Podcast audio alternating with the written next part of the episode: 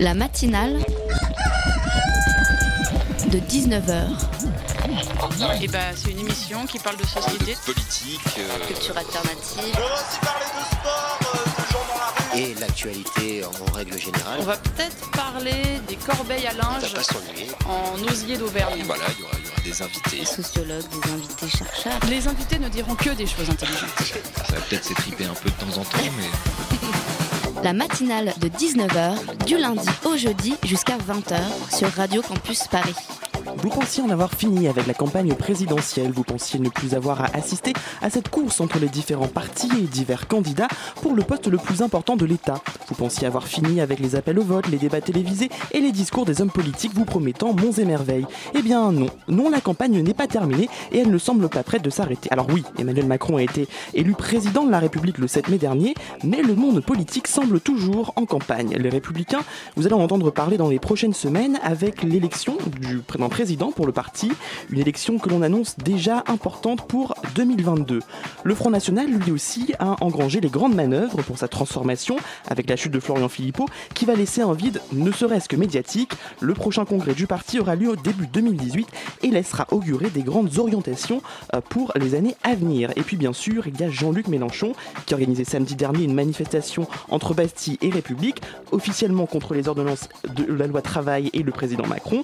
Officieusement, le candidat, euh, pardon, le leader de la France insoumise prépare lui aussi 2022. Il a d'ailleurs demandé aux jeunes de se mobiliser car il sait que ce sera les lycéens d'aujourd'hui qui auront 20 ans en 2022 qui seront peut-être ses futurs électeurs. Bref, on est dans un cercle vicieux où une élection en chasse une autre et un homme en chasse un autre. Question, où sont les citoyens dans tout ça? La matinale de 19h, le magazine de Radio Campus Paris. Eh bien, les citoyens, justement, on va en parler dans la première partie de l'émission et plus précisément du rôle qu'ils peuvent avoir dans l'aide aux migrants. On reçoit l'association Utopia 56 qui va quitter euh, au mois d'octobre le centre d'accueil des primo-arrivants des migrants de Paris. Ce centre qui doit prendre en charge les migrants euh, euh, qui arrive dans la capitale au fur et à mesure. Un centre qui n'a visiblement pas tenu toutes ses promesses. Nous allons essayer de comprendre pourquoi et d'évoquer les solutions. Citoyenneté, encore dans la deuxième partie, il sera question de nos habitudes alimentaires et sociales. Peut-on être féministe et manger de la viande? C'est la question, une des questions en tout cas, que s'est posée la journaliste Nora Boisouni euh, dans son livre euh, Fé- euh, quand le sexisme passe à table. Et puis être citoyen, c'est aussi se cultiver et aller au théâtre. C'est ce qu'a fait notre nouvelle chroniqueuse Marthe, qui est allée voir Dame Blanche. Elle nous dira ce qu'elle en a pensé. Enfin, être étudiant et citoyen, c'est s'informer pour parler de l'actualité de la vie étudiante. Notre nouveau service civique, Jacques, sera avec nous à la fin de l'émission. Il faut impérativement euh, rassurer les personnes qui pensent que bah, c'est un autre campement qu'on crée à Paris. Non, c'est une structure dédiée. Et les gens n'ont pas vocation à rester ici. Elles ont vocation, grâce à l'accompagnement social, à être orientées ensuite sur des structures adaptées, type euh, centre d'accueil pour demandeurs d'asile ou euh, centre d'hébergement migrants. Soyons vigilants par rapport à un accueil bienveillant et un accueil digne. Et voyons ça sous une approche de solidarité nationale. En tout cas, c'est le sens que porte le mouvement Emmaüs. Et on vient d'entendre les belles paroles de Bruno Morel, le directeur général d'Emmaüs Solidarité, qui présente le centre d'accueil des primo-arrivants, qui est présenté le centre des primo-arrivants il y a plusieurs mois. Ce centre devait prendre en charge les migrants au fur et à mesure de leur arrivée, mais il n'a visiblement pas tenu toutes ses promesses. C'est ce qui a poussé, un an plus tard, l'association Utopia 56 à se retirer du projet. Et pour en parler, Yvan Leray, responsable à Paris d'Utopia 56, bonsoir. Bonsoir. Avec moi pour cette interview, un nouveau de la rédaction, Dorian. Salut Dorian. Oui, bonsoir, bonsoir Loïc, bonsoir Yvan Leray, bonsoir à tous. Alors, le directeur général d'Emmaüs Solidarité, qu'on entendait à l'instant, parlait d'un centre d'accueil euh, digne et bienveillant sous une approche de solidarité nationale. Euh, ça n'a pas été le cas finalement? Euh, ça a été le cas euh, dans le sens où euh, il est clair que les conditions d'accueil qui sont euh, qui sont apportées à l'intérieur de ce centre humanitaire sont dignes. Euh, voilà, nous nos rais- les raisons de notre départ, euh, ça concerne plus les orientations qui ont lieu euh, après ce centre humanitaire et euh, notamment euh, le CESA, le CESA qui est une, une préfecture, une, euh, une antenne de la préfecture, pardon, qui a été ouvert, euh, ouverte dans la préfecture de police et euh, où sont censés aller les migrants cinq jours après leur entrée dans, le centre humanitaire. Or, ça permet, au-delà du fait de lancer des procédures de demande d'asile accélérées, ce qui n'est pas toujours fait, ça permet également d'accélérer les procédures Dublin. Et c'est la raison principale pour laquelle, pour laquelle on a décidé de quitter ce centre humanitaire. Alors, c'est ça, vous dites même qu'il s'agit d'un piège à migrants. Pourquoi est-ce que vous, Alors, le qualifiez comme ça? On le qualifie comme ça tout simplement parce qu'on a constaté que, donc, au bout de cinq jours, les migrants devaient aller au CESA pour déposer leurs empreintes palmaires et euh, normalement entamer une démarche de demande d'asile. Or, euh, bah, parfois les, démarches de demande d'asile ne sont pas du tout, euh, ne sont pas du tout lancées mhm. à ce moment-là, et les gens sont orientés au bout de 10 jours en CAO ou en CHU. où ils attendent pendant plusieurs mois et au bout de 120 jours, en fait, l'État leur dit vous n'avez pas déposé votre demande d'asile, donc vous allez devoir quitter le territoire français. Et est-ce que vous pourriez préciser le rôle exact de ces CAO alors les CAO, c'est les centres d'accueil et d'orientation. C'est euh, des centres qui ont été ouverts euh, partout en France, notamment au moment du démantèlement de la jungle de Calais, et qui avaient pour but du coup de, euh, de disperser un petit peu cette population migrante sur toute la France et euh, de les faire avancer dans les démarches de, de demande d'asile dans, des hébergements dignes avant de les orienter vers les CADA, centres d'accueil de demandeurs d'asile. Or, à l'heure actuelle, en fait, on se rend compte que c'est euh, aussi un moyen euh, eh ben, d'appliquer les accords de Dublin à foison et donc de renvoyer des gens vers d'autres pays européens ou tout simplement en en n'entamant pas les démarches de demande d'asile comme ça a lieu au CESA, de renvoyer les gens à la frontière au bout de 120 jours. Alors, vous avez évoqué dans votre communiqué également une situation administrative kafkaïenne Qu'est-ce que vous entendez par là euh, et à quelle situation font face euh, vos équipes et les migrants aujourd'hui euh, sur place? Alors bah, déjà tout simplement, depuis l'ouverture, on, a dit et redit que ce centre humanitaire, qui bien qu'à la base soit une bonne idée, était sous-dimensionné, mmh. dans le sens où déjà on se retrouve avec une capacité de prise en charge quotidienne de 50 personnes 6 jours sur 7 en moyenne, quand il y a entre 60 et 80 arrivées à Paris quotidiennes 7 jours sur 7. Donc déjà à partir de ce moment-là, la réalité, c'est qu'il y a des campements qui se créent aux abords. Donc euh, déjà, on est responsable de la création de ces campements dans le sens où on a créé un centre qui n'est pas en capacité d'absorber les arrivées quotidiennes. Donc la difficulté d'accès à la demande d'asile est énorme. Ça c'est la première difficulté. Ensuite on se retrouve avec euh, donc le CESA euh, où il y a très peu d'informations de données sur la, demande d'asile, avec euh, pas toujours la présence de traducteurs, ce qui, ce facilite pas les démarches. Enfin voilà, on, a vraiment le sentiment qu'on est dans un processus qui est le plus compliqué possible pour décourager le plus de monde possible à faire une demande d'asile en fait tout simplement. Et on a le sentiment que c'est volontaire en fait. Là le réel problème. La question du coup que ça pose, c'est est-ce qu'il faut plus de moyens du coup pour avoir plus de centres, pour avoir plus de traducteurs pour, euh, Alors bah, ah, ça a été annoncé euh, aujourd'hui euh, par la préfecture, il me semble qu'il y a trois centres de 200 places chacun qui vont être ouverts en Ile-de-France. Mmh. Alors sur le principe, oui, bien sûr que c'est une bonne nouvelle et, et ça va permettre d'héberger 600 personnes qui vont être du coup logées dans de meilleures conditions. La problématique qui se pose, c'est toujours après qu'est-ce qu'on en fait de ces centres? Est-ce que ce sont de réels centres à vocation humaine où donc on prend en charge les gens et on les aide dans leur démarche de demande d'asile, ou est-ce que ces centres sont des centres de tri, comme malheureusement on constate que c'est le cas à Porte de la Chapelle, et dans ce cas-là, non, ce n'est pas une bonne nouvelle. Et en plus de ça, ça va justifier euh, les violences policières pour les gens qui ne voudront pas aller dans ces centres par risque d'être dublinés. Donc, euh, oui, sur le, sur le principe, c'est une bonne nouvelle. Après, tout dépend ce qu'on en fait. Alors vous expliquez que les centres d'accueil doivent être un modèle en matière humanitaire, bah, du coup ils ne le sont pas vraiment. Et eh ben du coup pour le coup euh, ils ne le sont pas, ils étaient, euh, c'était des beaux projets sur le papier.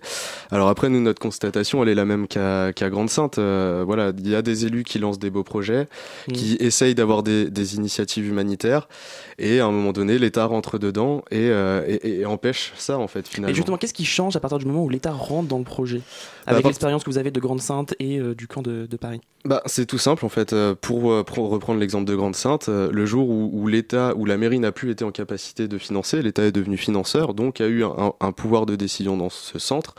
Un mois après, on s'est retrouvé avec des interdictions d'accepter sur le campement d'héberger des hommes seuls et des femmes seules, puisque soi-disant ils n'étaient pas vulnérables. Or, ce sont des personnes qui sont loin de leur pays, qui sont potentiellement liés à des réseaux de passeurs parce qu'ils sont arrivés en France par ces biais-là, justement parce que l'État ne prend pas ses responsabilités.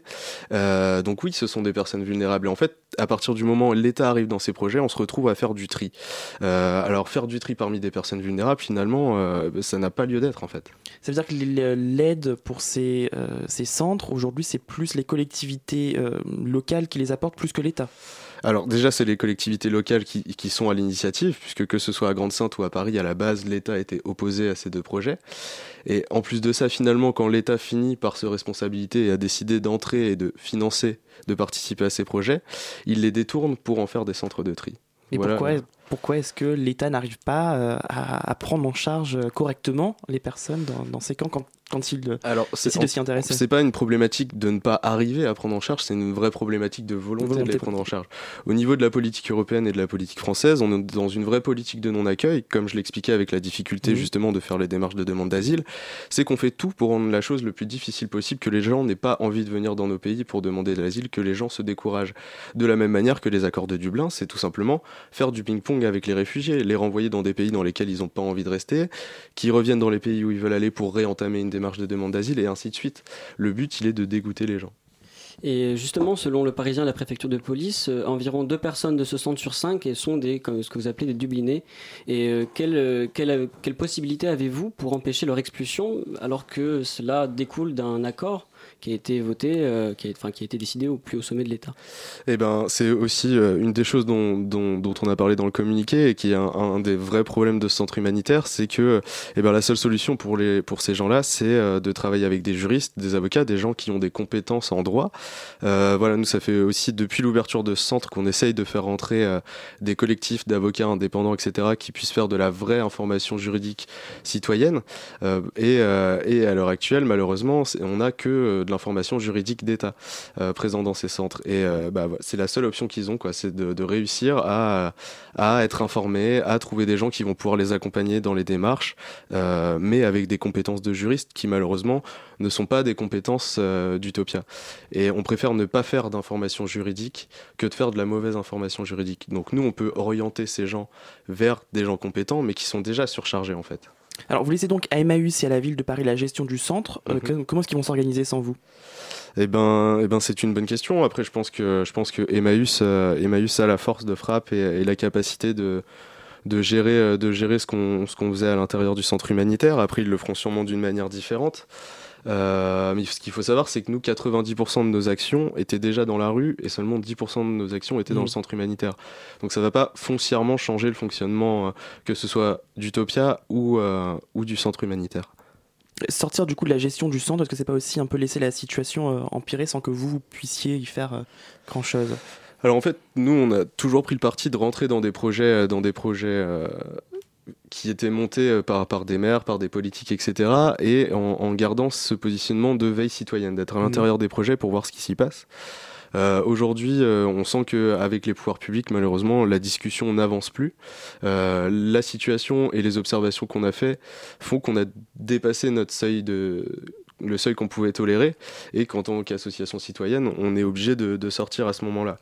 Ensuite, on reste quand même légitime à discuter autour de ce projet puisqu'on en a fait partie et on va continuer à travailler aux abords et on va même accentuer nos actions aux abords du centre. Très bien, mais euh, on, on a pu voir que Emmaüs, qui se disait euh, inquiet pour l'avenir, n'excluait pas non plus de sortir du, définitivement du dispositif Mhm. au printemps prochain avec la construction du campus Condorcet sur le, le lieu à Porte de la Chapelle. Et que va-t-il donc advenir de ces personnes qui étaient hébergées jusqu'alors? Alors, bah, les, personnes qui y sont hébergées jusqu'à là, c'est des personnes qui sont hébergées pour 10 à 20 jours, donc je pense qu'elles seront orientées avant la fermeture euh, de ce centre. Il est émis euh, l'hypothèse que- qu'un centre suivant soit euh, réouvert. Alors après, avec les annonces qu'on vient d'avoir ce matin sur l'ouverture des trois centres, je Tout sais dépend pas. de quand et comment aussi. C'est voilà. ça, tout dépend de quand et comment. Et j'avoue que là-dessus, moi, euh, étant donné qu'on sort du projet, vous imaginez bien qu'on n'a pas les, les informations euh, sur les projets suivants. Allez, on fait une petite pause musicale et on continue d'en parler juste après. Now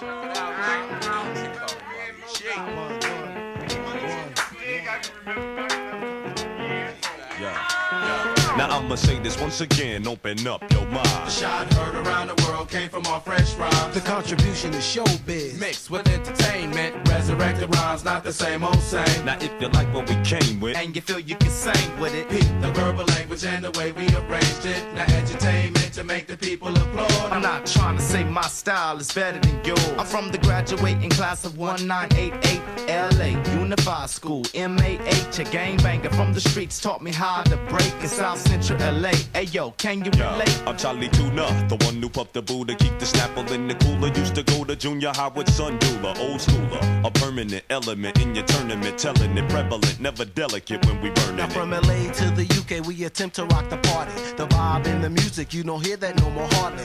I can say it's partly all I thought smarty. J5 will bring you more than the shaking of a body. Hey yo, but child is born, but no state of mind. But when I first heard a nigga put words to rhymes, I went from hot with cars to powder blue all stars to hanging on monkey bars, catching spiders and jelly jaws. How far back can y'all remember? I come out, spell me in most hours. You ain't got it back to the concrete streets. Original beats for real live MCs. Playground tactics, no rapping in the hat tricks. Just that classic rapping from Jurassic. Let's take it back to the concrete streets. Original beats for real live MCs. Playground tactics, no rapping in the hat tricks. Just that classic rapping from Jurassic.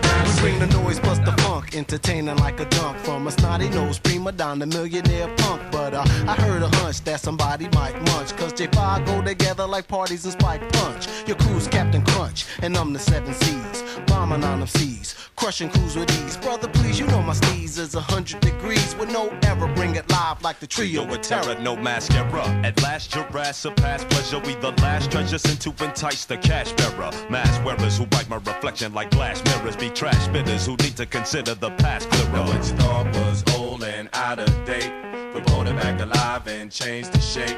We put it on wax for those who think that the vibe we energize has been extinct. So uh, let's take it back to the concrete streets. Original beats for real live MCs. Playground tactics, no rabbit in a hat tricks, just that classic rapping from Jurassic. Let's take it back to the concrete streets. MCs. Tactics, no rabbit in a hat tricks, just that classic rapping. Uh, we're taking it back like battles in hallways and bathrooms, and battles in the back of the classroom, and in the bungalows, game of death with flows. Lunchtime rhymes you had to prove and show. never the school type, couldn't pronounce the words right. The class gesture, I was flunking every semester. The summer hit, had it burning in 86. Class cutting and running with all the neighborhood derelicts. Within the concrete jungle, uh, we remain humble. I kill and dock here, bounce, flip, and tumble. Uh, we never fumble, break down or stumble. Pop, mumble, jumble, just bring it when we, Push you rumble. like the Daytona, fresh rhymes, we blaze on ya. Strictly from California, old school public diploma. We spitting from every corner, we flipping it when we wanna. Beneath the concrete, beat street, word don't, word don't. Take it back to the concrete streets. C'était Concrete and Clé de Jurassic 5. La matinale de 19h sur Radio Campus Paris. Et on continue de parler de la situation des migrants à Paris, notamment avec euh, Yvan Leray, responsable de à Paris d'Utopia 56. Euh, alors je voulais vous poser une question juste avant la pause euh, sur les annonces qui ont été faites par Emmanuel Macron cet après-midi dans un discours sur la refondation de l'Europe. Il explique vouloir créer un office européen de l'asile ainsi qu'une police européenne aux frontières.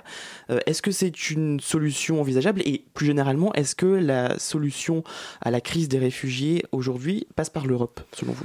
Euh, oui, il est, il est évident que la, que la solution à la, à la crise euh, de, de l'immigration euh, doit passer par une solution européenne, euh, tout simplement parce que, parce que la Grèce et l'Italie déjà vont- ne vont pas pouvoir continuer à, à absorber tous les migrants qui arrivent.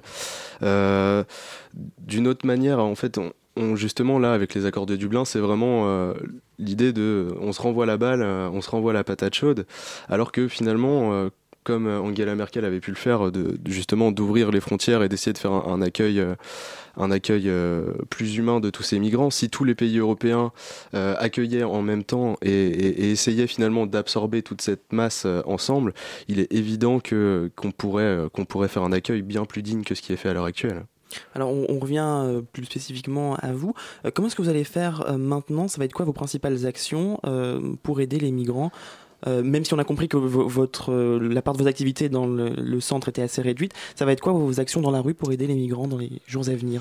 Alors, bah, on va continuer euh, les distributions de repas, les distributions de, de vêtements qu'on faisait à l'intérieur du centre humanitaire.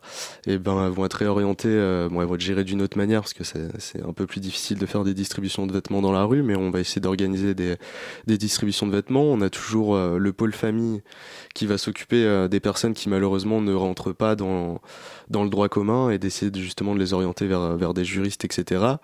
On a le, le pôle mineur qui lui euh, s'occupe de tous les mineurs isolés étrangers, euh, enfin de tous, d'un maximum de mineurs isolés étrangers euh, avec l'aide de, de collectifs citoyens de Paris qui ont été refusés du demi, donc qui ont eu, qui se sont vus refuser leur leur minorité en fait tout simplement.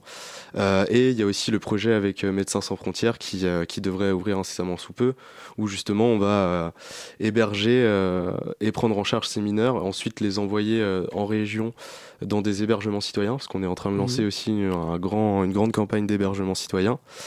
Euh, voilà, on va continuer les maraudes de nuit, on va continuer à faire euh, de l'hébergement d'urgence et, euh, et l'organisation des collectes aussi qui permettent de, de subvenir aux besoins de ces gens qui sont à la rue. Quoi. Votre public premier, c'est les, les mineurs, c'est les, les adultes, c'est tout le monde? Alors nous, on, on travaille vraiment avec tous les, euh, tous les publics, et euh, Mhm. même euh, on a aussi des publics SDF ou ROM qui viennent aux distributions de repas. hein. On s'occupe vraiment de toutes les personnes dans la précarité, en priorité les migrants. Après, on a des équipes dédiées aux familles et aux mineurs, parce qu'on, on- oui, on estime que ce sont des personnes qui sont plus vulnérables, et donc on a, on a quand même des actions plus appuyées sur ces populations-là. Après, on essaie vraiment de s'occuper de tout le monde. quoi. Les populations dont vous- que vous prenez en charge, c'est des personnes qui viennent de, de quel pays que... Alors, euh, c'est euh, très majoritairement des Afghans, des Soudanais et des Érythréens. Mhm. Euh, après, il y a, a d'autres minorités qui sont là. Très peu de Syriens, étonnamment, mais qui finalement, je pense, vu la situation et la médiatisation sur la Syrie, sont assez vite pris en charge pour le coup. Donc ça, c'est une bonne chose. Mais ouais, essentiellement Afghans, Soudanais, Érythréens. Et euh, vous parliez tout à l'heure des mineurs isolés. Que, disent la loi et les conventions internationales exactement sur l'accueil des mineurs? Parce que c'est vraiment une situation particulière, il me semble. En fait, un, mineur qui arrive en France est, euh, est censé être pris en charge à, à 100% par, euh, par l'État, peu importe sa nationalité, peu importe, à partir du moment où c'est un mineur seul, euh, il doit être pris en charge. Or, ce qui se passe réellement, et notamment à Paris, c'est que 80% des mineurs à se présenter au DEMI, qui est le, le guichet de reconnaissance de minorité Mhm. mandaté par le département, et donc la mairie de Paris à Paris, c'est un taux de 80% de refus de taux de minorité. Donc c'est énorme. Est-ce que c'est parce qu'ils n'ont pas de papier d'identité pour prouver leur minorité? Alors, euh, parfois, parfois c'est des refus au faciès, parfois ils ont même pas d'entretien. euh, alors, je pense que en fait, rien ne peut justifier 80% de, de taux de refus minorité, rien du tout. Euh, et il s'avère que pour euh, 90% des gens qui sont pris en charge par nos équipes et par les équipes des, euh, des collectifs citoyens et du GISTIC, qui eux sont une association juridique, la grande majorité, euh, quand on va devant le juge, gagnent les recours et sont reconnus mineurs. Donc euh, non, je pense que encore une fois, ça reste une volonté de, de, de complexifier la chose pour éviter de les prendre en charge, tout simplement.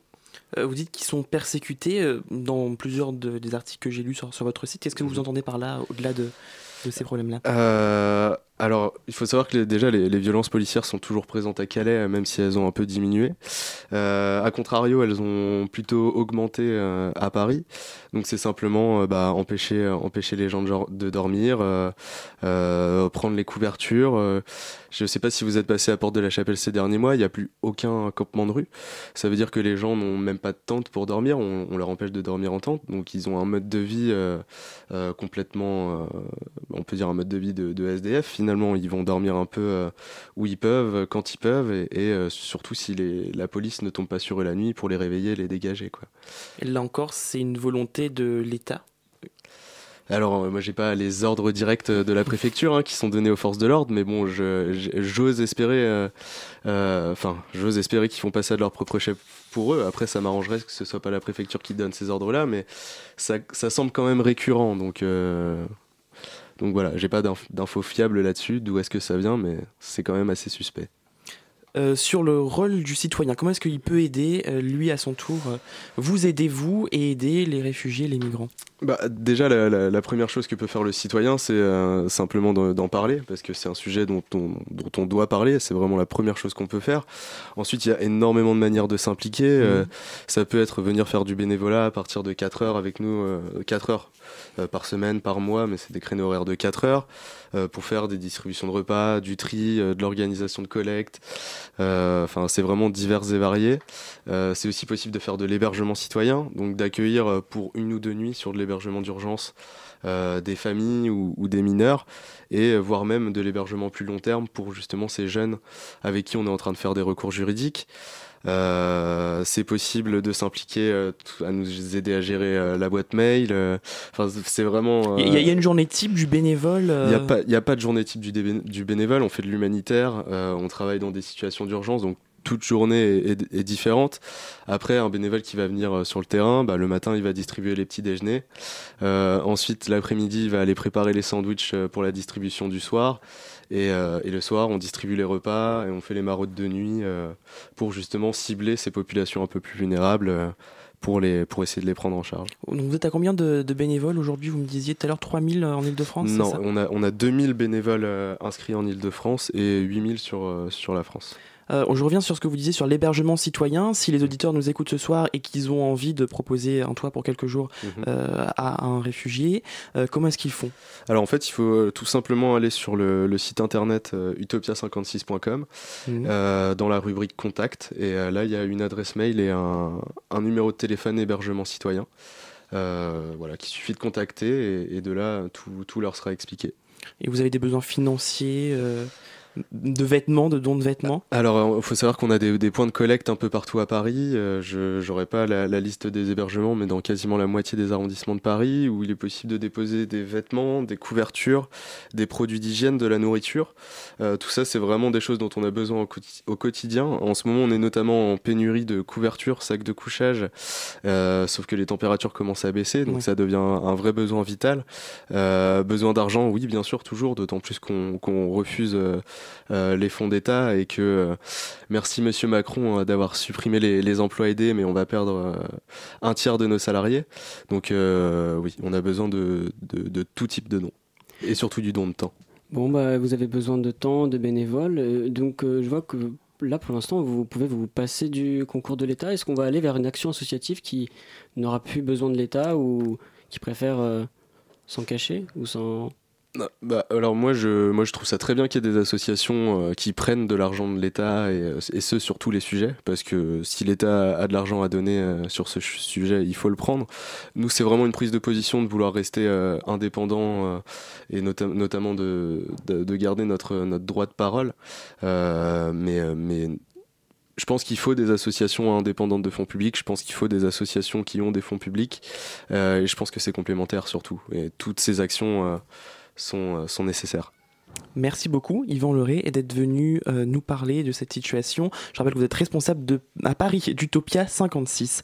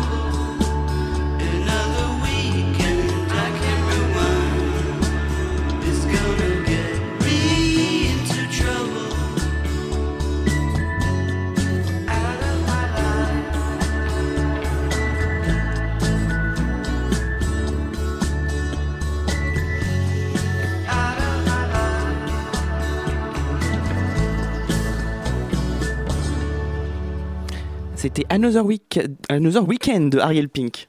La matinale de 19h du lundi au jeudi jusqu'à 20h sur Radio Campus Paris. Et maintenant, place à la culture et place au théâtre. C'est Marthe qui nous a rejoint. Vous connaissez peut-être le mythe de la Dame Blanche. Chacun a sa propre version. Mais connaissez-vous la Dame Blanche de Sébastien Azopardi et Sacha Danino? La pièce de deux metteurs en scène se joue du mercredi au dimanche au théâtre de la Renaissance. Et Marthe, tu es allée la voir? Oui. Alors, je suis allée voir cette pièce vendredi dernier. Pour ceux qui n'ont vu que l'affiche, sans voir la pièce, ne vous fiez pas aux apparences. Pourquoi Qu'est-ce qu'elle a cette affiche Dis-moi. L'affiche, elle est assez kitsch. Euh, elle est sombre et comporte en premier plan une photo d'une femme habillée en blanc, avec des iris entièrement noirs représentant la Dame Blanche. Donc, euh, on s'attend à quelque chose d'assez effrayant. Et en fait, ce que j'ai trouvé assez atypique, après avoir vu la pièce, c'est le mélange des genres, puisqu'on passe certes par la peur au début, par le fantastique, grâce aux effets de mise en scène, mais on rit aussi beaucoup. Donc tu as eu peur, mais pourquoi?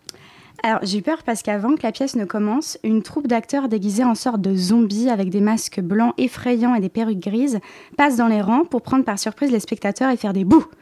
Ce qui fait qu'on est en alerte constante au début et ça nous plonge dans une ambiance un peu crispante. Mais dès les premières scènes, on comprend le second degré de la pièce et son côté absurde. L'histoire se passe dans un petit village de Bretagne, à côté d'une forêt mystérieuse et fantastique, dans laquelle un gendarme, au nom de Malo, a commis un crime.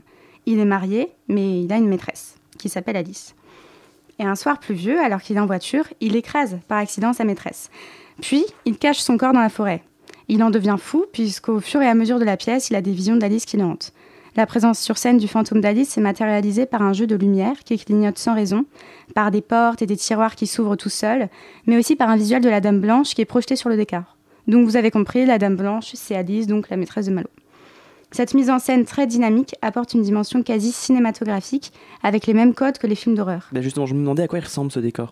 Alors, le plateau est découpé en deux et tourne pour offrir deux décors différents. Le premier va par exemple représenter la maison de Malo et l'autre la chambre d'Alice. Le changement très vif du décor permet donc à l'intrigue de rebondir sans cesse. Enfin, le plus original, c'est l'utilisation du public par les acteurs. On forme par exemple un ensemble d'arbres d'une forêt que les acteurs escaladent pour fuir l'infernal personnage de Victor, qui est euh, un bûcheron psychopathe. Alors, alors, attends, tu nous dis que le, le, le, les acteurs escaladent le public, mais comment c'est possible? Ça Bah littéralement, ils montent vraiment euh, sur les sièges, ils escaladent les, les spectateurs, donc c'est hyper marrant et hyper déstabilisant en tant que spectateur parce qu'on a un peu peur qu'ils viennent. Et euh, donc le spectateur fait donc euh, partie intégralement de l'espace scénique puisque le décor de la pièce s'étend jusqu'à lui. Donc tu as l'air très emballé, ça t'a vraiment plu ce spectacle? Oui, j'ai aimé à la fois le côté effrayant et drôle de la pièce, on s'ennuie jamais. Tout est à prendre au second degré, ce qui change du théâtre classique. Donc si vous avez envie d'avoir peur, de rire et de voir une pièce originale avec une mise en scène impressionnante, je conseille à tous nos auditeurs d'aller voir La Dame Blanche au Théâtre de la Renaissance. Merci beaucoup Marthe. La matinale de 19h, le magazine de Radio Campus Paris. Du lundi au jeudi jusqu'à 20h. Comme on dit dans le langage d'aujourd'hui, quel est votre rapport à la bouffe? Il est bon. Il est, il est bon, euh, surtout Oui. quand la bouffe est bonne. Mais il se trouve que chez moi, elle est bonne, parce que j'ai une femme qui est une cuisinière euh, qui pourrait être, à vrai dire, beaucoup mieux que moi sur ce plateau. Elle serait beaucoup plus à sa place. Et puis, de mon enfance, j'ai gardé le souvenir que la cuisine des femmes était, je suis content de le dire, la, cuisine que j'aime que j'aime entre, entre toutes. L'écrivain Jean Lacouture, interrogé par Bernard Pivot dans son émission Apostrophe en 1982, euh, qui dit que sa femme pourrait mieux parler de cuisine que lui, comme si c'était son rôle attitré d'être à la cuisine.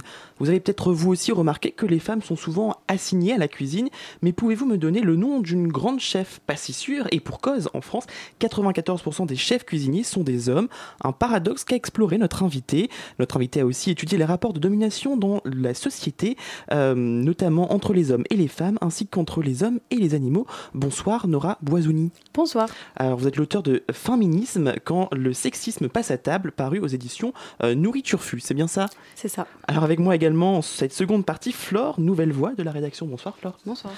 Euh, alors Nora Boisouni, euh, pourquoi est-ce que les femmes sont-elles au fourneau euh, dans les ménages et pas dans les grands restaurants?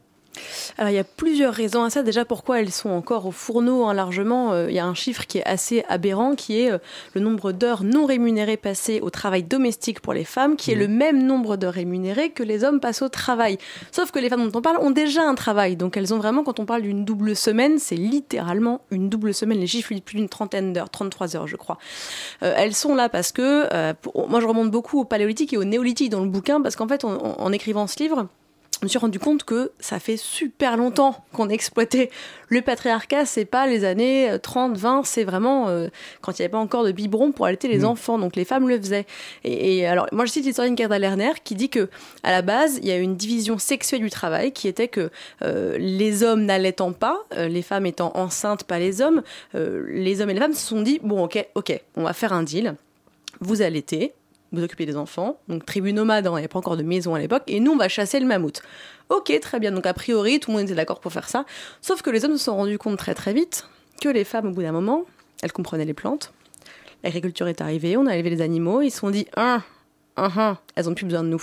Qu'est-ce qu'on va faire? Eh bien, on va leur dire, vous étiez bien là quand même à allaiter les enfants et à pas trop être responsable de l'alimentation d'une tribu, donc vous allez rester là. Et deuxième partie, le machisme en cuisine. Euh, la cuisine française est une cuisine de cours en fait, donc on a beaucoup. euh, on avait des femmes qui euh, faisaient à manger pour le, le personnel domestique, les servantes, les servants, etc.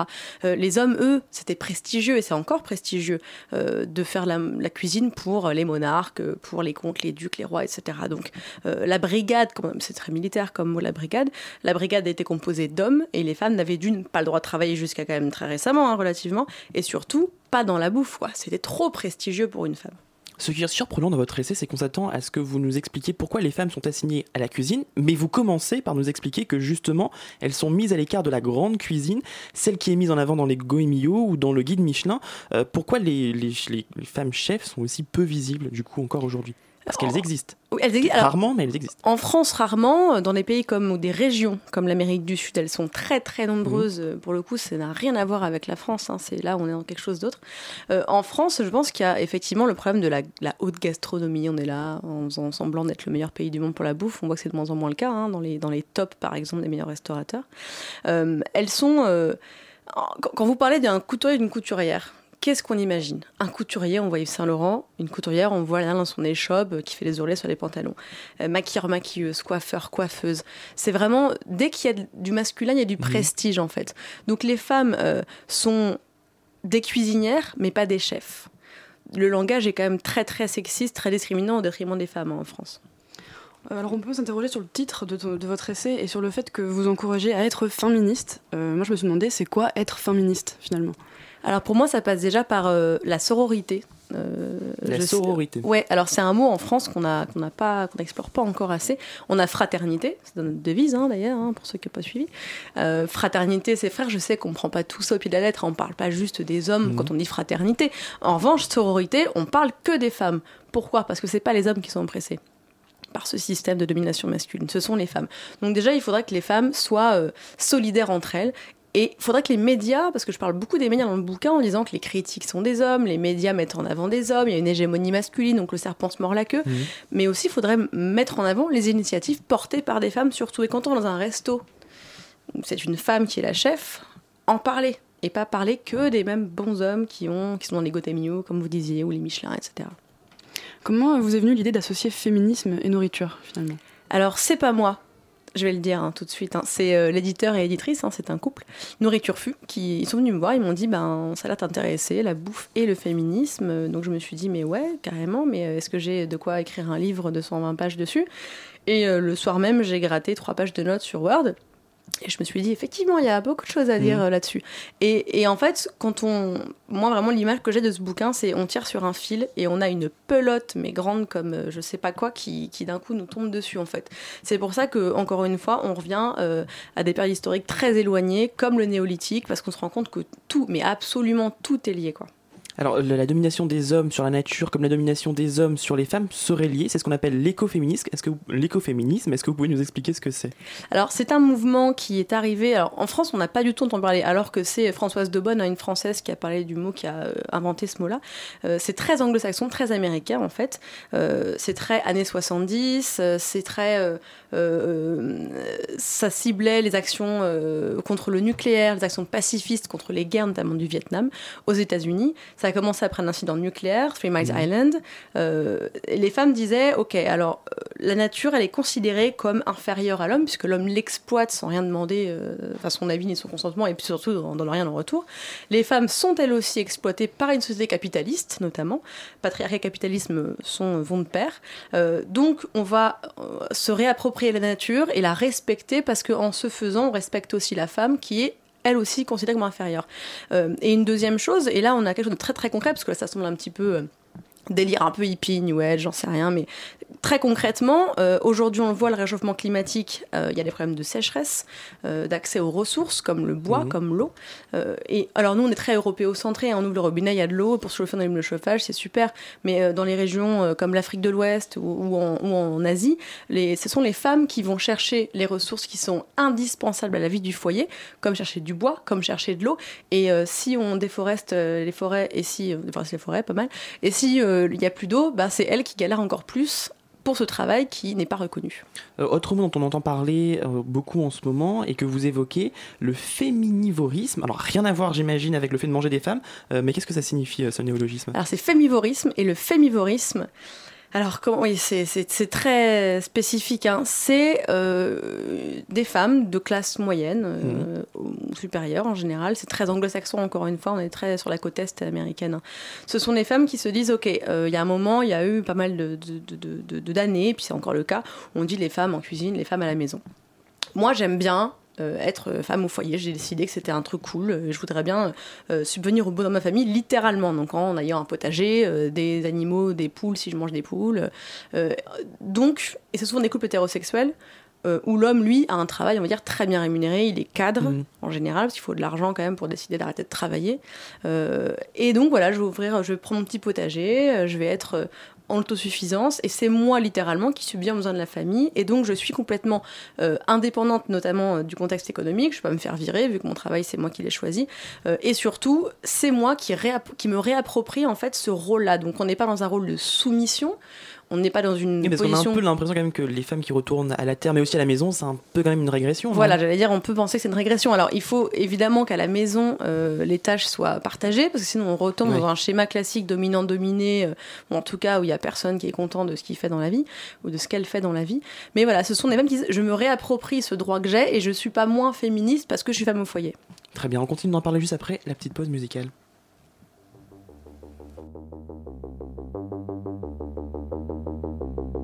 La matinale de 19h, du lundi au jeudi jusqu'à 20h sur Radio Campus Paris.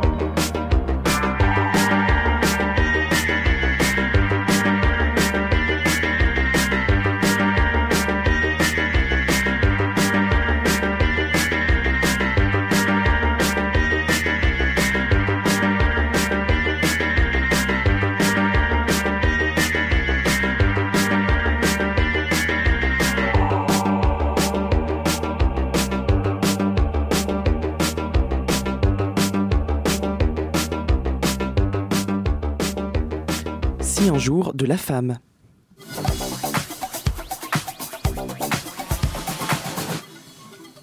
Et on est toujours avec Nora Boisouni, auteure de Féminisme, euh, pour parler justement de son livre. Alors, autre constat que vous dressez, celui que la femme a toujours été considérée comme quelque chose, entre guillemets, entre l'homme et l'animal. Euh, cette domination s'exerce d'ailleurs euh, de la même façon, violente, allant parfois jusqu'à la mort, de l'animal bien sûr, mais aussi des femmes, car l'homme, euh, et vous le rappelez, est la seule espèce qui tue ses femelles. En France, je rappelle qu'une femme meurt à peu près tous les trois jours sous les coups de son conjoint. La domination des animaux et celle des femmes par l'homme, est-ce que c'est lié? Bah, même combat. Alors moi, je m'étais pas posé la question en ces termes-là quand j'ai commencé à écrire le livre. En Mhm. fait, euh, je voyais effectivement le morcellement, la façon quand on nous dit euh, mais je suis pas un bout de viande, pourquoi tu me parles comme ça dans la rue euh, des mecs qui nous harcèlent? Euh, et j'ai lu Carol J. Adams, donc la politique sexuelle de la viande, qui est un ouvrage, un ouvrage fondateur sur cette question-là, où voilà, elle, elle a vraiment. Alors c'est un ouvrage qui est très provocateur, on va dire à l'époque, qu'il a encore aujourd'hui. On n'est pas d'accord avec tout, mais c'est déjà bien de pouvoir l'envisager comme ça, de pouvoir avoir une réflexion sur ce, cette violence qui qui pour moi est, est complètement euh, le parallèle est complètement légitime en fait. Donc pour moi, le- et je l'écris, le sexisme est un spécisme comme les autres, donc on considère les femmes comme inférieures aux hommes. Euh, elles n'ont pas les mêmes droits, on l'a vu, hein, on n'a encore pas les mêmes droits dans le monde entier. Euh, euh, Il y a un chiffre que j'aime bien rappeler, en une année que j'aime beaucoup rappeler, parce que moi ça m'a beaucoup choqué quand je l'ai découverte, c'est que en France, une femme mariée n'a le droit d'ouvrir un compte en banque perso et avoir un boulot perso que depuis 1965, hier quoi. Et c'est très violent. Donc en fait, les hommes ont privé les femmes, comme les animaux, de, raison, de logos en fait, euh, et de phallus aussi. Euh, Donc elles n'étaient pas maîtresses de la cité, de la politique, et pas non plus de raison. Donc on s'est dit, bah euh, t'as pas de raison, bah t'as pas de droit. Donc je, t'utilise comme un, comme un bien. Il y a aussi euh, euh, ce que les strauss appellent l'échange des femmes, qui est aussi fondateur euh, du patriarcat, qui est que le jour où les hommes se sont dit les femmes sont des biens, c'était fini pour nous quoi. Justement, vous faites à plusieurs reprises le lien entre l'asservissement de la femme et l'exploitation de la nature. Par conséquent, est-ce que le féminisme doit-il forcément impliquer le végétarisme? Et j'ai une autre question par la suite. Euh, Peut-on être féministe tout en mangeant de la viande? Bah, c'est ce que je me demande dans le bouquin. Est-ce qu'on peut lire Simone de Beauvoir en mangeant un steak Est-ce qu'on ne trahit pas la cause en, se faisant? Je pense que c'est une réflexion très très personnelle. Moi, je ne suis pas végétarienne en plus, donc je ne suis pas du tout prosélyte dans le bouquin. C'est ça qui est intéressant. C'est une réflexion que je me suis faite euh, en lisant plein de, théoriciennes féministes là-dessus, végétariennes, en m'intéressant à ça. Euh, je me sens pas moins féministe euh, quand je mange du poisson ou du poulet. Euh, en revanche, euh, cette violence, elle est de plus en plus, euh, je pense, prégnante dans les esprits de pas mal de monde. Avec, euh, on parle de vague vegan. Je pense pas que ce soit une vague, mais effectivement, on en parle Mhm. de plus en plus. Mais aussi parce que on parle de plus en plus de bien-être, et je pense que c'est une tendance de fond. Euh, bien-être, manger local, manger bio quand on a les moyens, savoir ce qu'on se met sur le visage, dans l'assiette, ce qu'on porte, etc. Donc, je pense qu'on peut totalement être féministe et être et être carnivore, être flexitarienne, etc. En revanche, il faut euh, juste être consciente ou être conscient euh, de, du massacre animal et de, des violences faites aux femmes. Alors le fait que les hommes consomment plus de viande sur des millénaires aurait conduit, selon des travaux anthropologiques, à ce que les femmes soient plus petites que les hommes. Euh, comment ré- rééquilibrer ce régime alimentaire? Est-ce que c'est possible? Est-ce que ça changerait quelque chose? Bah, J'espère que c'est possible parce que sinon on est condamné euh, tout le reste de nos jours à être plus petite que vous et euh, la domination s'exerce notamment parce que euh, plus faible que Mhm. soi c'est plus facile à dominer. Ça c'est vraiment intéressant, c'est un truc qui m'a complètement euh, traumatisé quand je l'ai lu. hein. Je veux dire, je, je ne pensais pas que... En fait on avance beaucoup d'explications naturalistes à plein de problèmes, plein de différences. On dit voilà les femmes sont plus petites que les hommes. D'ailleurs personne se pose la question. Moi je veux dire, je me suis toujours dit mais parce que je sais pas, génétiquement il y a un truc, un truc biologique qui fait qu'on est plus petite.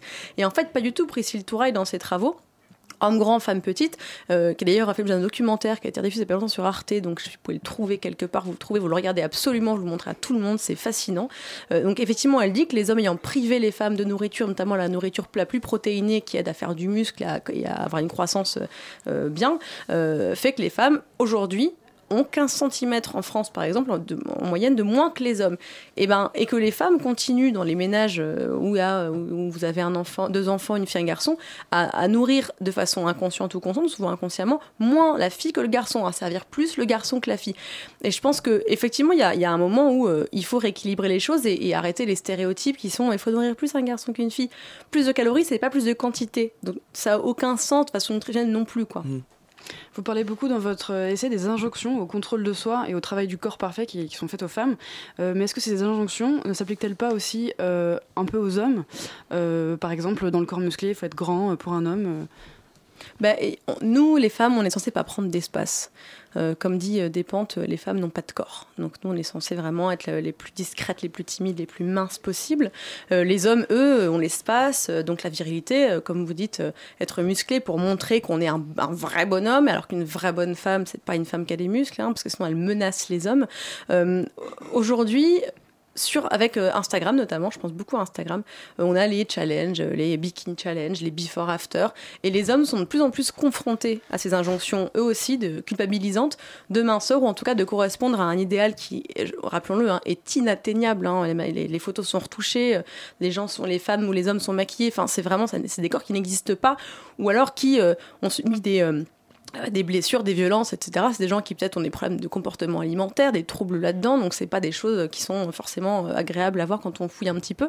Mais effectivement, les hommes aujourd'hui commencent peut-être à subir la même chose qu'on subit depuis très longtemps, et j'espère que ça peut aider aussi à une prise de conscience de la part des hommes de cette violence euh, euh, qui est vraiment mais insidieuse et qui est euh, absolument partout médiatiquement euh, sur sur ces injonctions de minceur faites aux femmes. Et on a le temps pour une dernière question, Flore. Alors vous parlez dans votre essai de l'animalisation et de l'objectification pardon, de la femme dans la publicité, mais aussi- vous parlez aussi de l'industrie du X. Euh, Est-ce que la femme serait devenue un produit de consommation finalement? Bah complètement. Je pense qu'effectivement, quand on parle de, de Colette Guillemin qui parle des biens femelles, et comme je disais, l'échange des femmes, les, femmes ont été considérées euh, comme des monnaies d'échange à même titre que les animaux, que le bétail par exemple, pour euh, des trêves, pour des accords avec des tribus à une époque lointaine et encore aujourd'hui. Les femmes s'achètent, les femmes sont prostituées contre leur gré souvent, subissent l'exploitation sexuelle beaucoup plus que les hommes. Euh, effectivement, on, est marchandisé. Regardez, euh, on s'épile, euh, on nous force, enfin, on nous dit qu'il faut être parfaitement épilé, enlever. Alors c'est drôle parce qu'il y a un paradoxe. On nous dit qu'il faut enlever tout ce côté bestial. Nous, les femmes, on doit être parfaitement lisse, un corps lisse, sans aspérité, pas de poils, mais comme la viande en barquette en fait. On ne veut pas savoir que c'est un cadavre qu'on bouffe. Donc il y a aussi ce truc très intéressant de, de, de je veux pas savoir comment ça s'est passé. Donc on invisibilise aussi la violence qu'on se fait à nous-mêmes avec ces injonctions à travers ça. Merci beaucoup, euh, Nora Boisoni. Votre actualité, justement, c'est une conférence très Alors oui, en parlant d'objectivation de, de- de l'animal et de la femme, euh, je serai à la, à la Veggie Pride, euh, c'est les 6, 7, 8 octobre à Paris, et je ferai une petite conférence sur spécisme et sexisme. Merci beaucoup, toi, d'être passé par le studio de Radio Campus Paris. Je rappelle que vous êtes l'auteur de Féminisme quand le sexisme passe à table, paru aux éditions euh, Nourritu- Nourri euh, Tirfu. Nourri Turfu, j'ai du mal. La matinale de 19h. Et il a les mêmes cheveux que Clémence, il a la même passion pour la vie étudiante et c'est lui qui va venir nous parler euh, de la vie étudiante cette année. On accueille tout de suite Jacques qui chaque semaine nous parlera donc de l'actualité étudiante qui a retenu son attention pour cette première chronique. Il me semble que tu as décidé de nous parler d'un événement et d'une initiative qui permettront aux étudiants et aux jeunes filles franciliennes euh, de commencer euh, l'année sous les meilleurs auspices. Euh, bonjour Loïc, alors exactement, deux événements pour optimiser son année et s'investir. Et on débute avec le quatrième apéro engagé organisé par AnimaFac jeudi prochain, un événement pour ceux qui souhaiteraient faire le premier pas vers l'engagement. Bon, dit comme ça, ça sonne un peu salon du mariage, mais c'est en fait un rendez-vous qui a pour but de mettre en relation jeunes qui souhaiteraient devenir bénévoles et s'investir dans un projet citoyen et des associations engagées.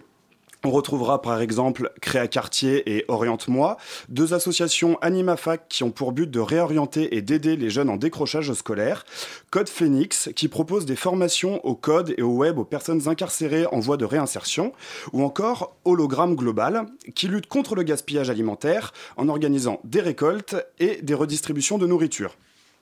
En tout, c'est plus d'une dizaine d'associations qui seront présentes et avec tout type de mission, pour tout type d'envie et même tout type d'emploi du temps. Et ça va se dérouler où tout ça? Alors, ça aura lieu à l'Arsenal, le tiers-lieu des associations étudiantes qui est géré par AnimaFac, dans le 12e arrondissement, rue d'Agorno. Si vous y allez, pensez à apporter un petit truc à siroter ou à grignoter. On le rappelle, c'est un apéro associatif. Et tu voulais nous parler aussi d'un deuxième événement, le bus du Crous. Qu'est-ce que c'est et où est-ce qu'on peut le trouver? Alors en effet, le bus du Crous, c'est un peu un food truck du conseil destiné aux étudiants qui a commencé à sillonner Paris la semaine dernière et qui continuera jusqu'au 18 octobre. L'un des intérêts de ce projet, c'est sa mobilité. L'idée est de venir au plus proche des étudiants parisiens et comme la ville lumière ne compte pas qu'un seul campus, le bus ne marquera pas qu'un seul arrêt. On pourra par exemple le retrouver jusqu'à jeudi place du Panthéon, à la Cité internationale universitaire du 4 au 6 octobre et à Jussieu les 16 et 18 entre alors, autres. Alors j'espère que les auditeurs ont bien noté les dates, euh, mais qu'est-ce qui va être proposé concrètement? Alors, le bus aura à son bord des personnels de la ville de Paris et du Crous qui informeront et conseilleront sur les services qu'ils proposent aux étudiants. Comme grande thématique, on retrouvera prévention et santé, stage et emploi, culture et loisirs.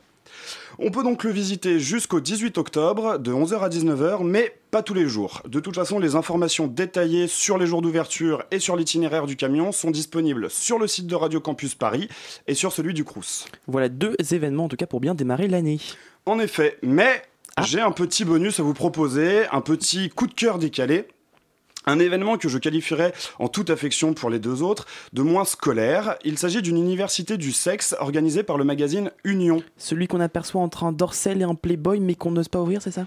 Celui-là même. Au programme de cette université, animation de Flore Chéry, dont je vous reparle en fin de chronique, pour découvrir comment apprenait-on la sexualité au cours du XXe siècle. Pourquoi a-t-il fallu attendre 2017 pour que le clitoris soit correctement représenté dans nos livres de biologie? Quelles sont les campagnes à destination des jeunes les plus originales? Il y aura également des challenges, des cadeaux à gagner, un cours de dessin et beaucoup d'autres surprises. Ça aura lieu demain à partir de 19h au bar le 153 dans le 3e arrondissement. C'est ouvert à toutes et à tous à condition que vous ayez 18 ans et c'est gratuit si vous êtes étudiant à condition d'avoir réservé sur placeminute.com. Très bien, et donc tu voulais aussi me parler de Flore Chéry Ah oui, eh bien si Flore Chéry est une intervenante précieuse pour cette université, c'est parce qu'elle a sorti un livre sur le sujet, Guide de survie sexuelle de l'étudiante. Et je l'ai feuilleté, il est très bien. Et devinez quoi On vous en fait gagner un exemplaire. Pour ça, ainsi que pour toutes les infos concernant les autres événements, je vous donne rendez-vous sur le site de radiocampusparis.org. Et je vous dis à la semaine prochaine. On a une très bonne habitude à prendre, aller sur le site de radiocampusparis.org. Merci beaucoup Jacques et on se retrouve bah, du coup la semaine prochaine. C'est la fin de cette matinale euh, pour aujourd'hui.